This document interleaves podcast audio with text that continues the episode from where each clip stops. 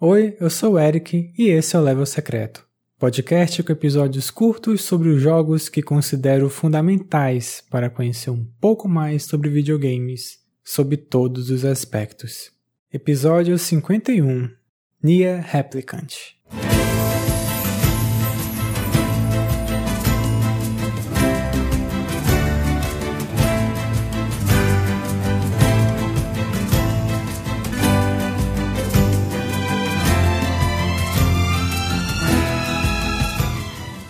Nier foi lançado em abril de 2010 para o PlayStation 3 e Xbox 360, mas o que eu vou falar melhor aqui é de sua atualização. O Nier Replicant versão 1.2474487.139 que foi lançado em abril de 2021 para o PlayStation 4, Xbox One e PC. Apesar de ser considerado um remake, ele mantém a identidade de game design do original. A mudança mais significativa é a gameplay mais fluida, mudança de visual, trilha sonora e o final é que no original tinham 4, do A ao D.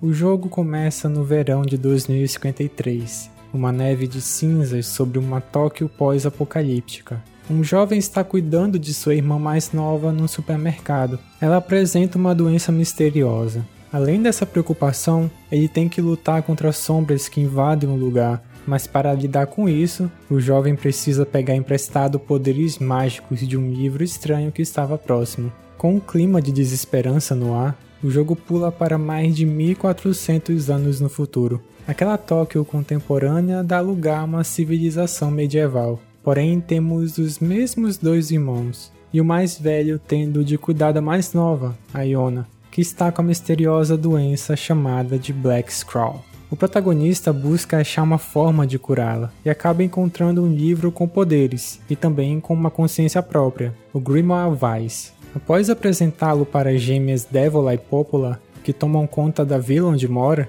elas falam de uma lenda sobre um livro que pode curar Black Scrawl. A partir daí, o jogador precisa dos denominados versos selados para conseguir a cura para Iona. Eles estão espalhados pelo mundo. É bom atentar que o lançamento original de Nier teve diferenças entre as versões, pois o personagem principal, seu irmão da Iona, ocorre no Replicant, que foi lançado no Japão para o PlayStation 3. A versão de Xbox 360 é conhecida como Gestalt e foi a que veio para o ocidente. No caso, o protagonista tem a aparência de um homem mais velho, sendo o pai de Iona. O Nier mais recente, o replicante cheio dos números que falei, o jogador controla esse jovem e tem os momentos em específico que dá para controlar o modelo do pai. Enfim, seguindo o fio dos acontecimentos, o protagonista tem o auxílio do Grimoire Vice, além de mais dois personagens, que é a Kaine e o Emil, completando o time de Nier Replicant. O jogo tem uma estrutura que lembra muito os Zeldas a partir do Ocarina of Time, espaços grandes que marcam a passagem entre as dungeons. No mapa tem a vila principal e tem mais algumas cidades, onde por meio de NPCs é que o jogador aceita missões secundárias, compra itens e equipamentos. O Nier utiliza essa fórmula de game design e subverte elementos narrativos, como já aconteceu e foi o que destacou Drakengard, o primeiro jogo dirigido pelo Yokotaro no PlayStation 2. Aqui no Nier tem uma subversão de gêneros de jogos, esses elementos de Zelda, do combate, da exploração. O próprio Grimoire Vaz e alguns inimigos atiram projéteis, e devido à mudança de ângulo de câmera, lembra um pouco um jogo de navinha Bullet Hell. Também pela limitação da perspectiva, há segmentos que parecem plataforma 2D.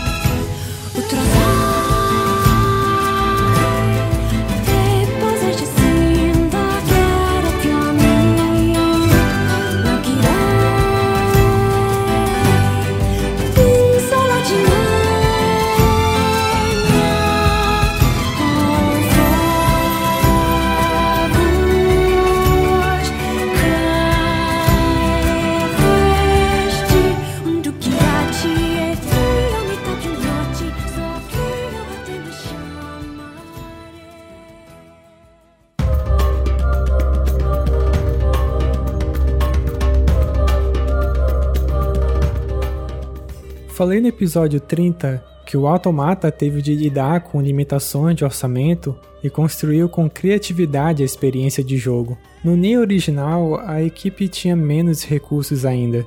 Tem um momento que é um fundo escuro e vira um adventure de texto, uma historinha contada na tela e o jogador precisa escolher as melhores opções. É uma parte que parece ter faltado condições para construir uma cena mais elaborada. Só que contando apenas com palavras ajuda quem está lendo a imaginar o que está acontecendo, mais do que ficar mostrando coisas que talvez não ofereçam tanto uma imersão. Por isso que lá no começo eu enfatizei que a nova versão mantém a experiência do original, com aprimoramentos pontuais, e apesar de infame, esse trecho citado dos textos continua presente. Nesse bolo de características de gêneros presentes no mesmo jogo, acho que é o que garante o toque especial de Nier. E por mais que possa irritar, entediar jogadores, infelizmente é preciso mais persistência que o normal. O Automata soube tratar melhor algumas deficiências de estrutura, sobretudo na parte de conseguir os finais diferentes.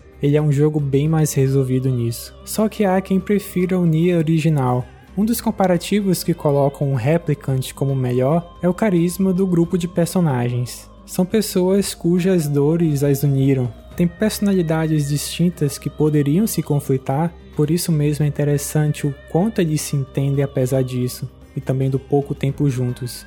Há uma naturalidade dessa relação até surpreendente, devido às sutilezas em momentos pontuais.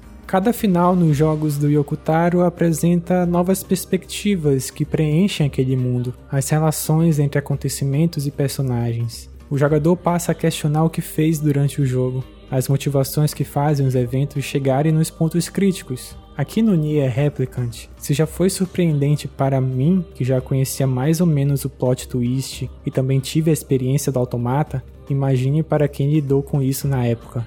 Em relação ao combate que predomina boa parte da gameplay do Nier, ele se mescla mais com a parte do disparo de projéteis. Nos chefes em especial, é bem nítida a necessidade de utilizar bem essas duas habilidades, tal como um quebra-cabeça, o que recorda mais uma vez a experiência de um Zelda, de não ser só o combate com a arma em si. A partir de um evento de Nier, o jogador pode utilizar três tipos de armas, na versão mais recente, o combate ganhou uma melhora, sobretudo em acrescentar uma esquiva mais fluida, uma animação que o personagem circunda por trás do inimigo, que é tão legal de executar que às vezes até penso que o combate aqui é melhor que o automata.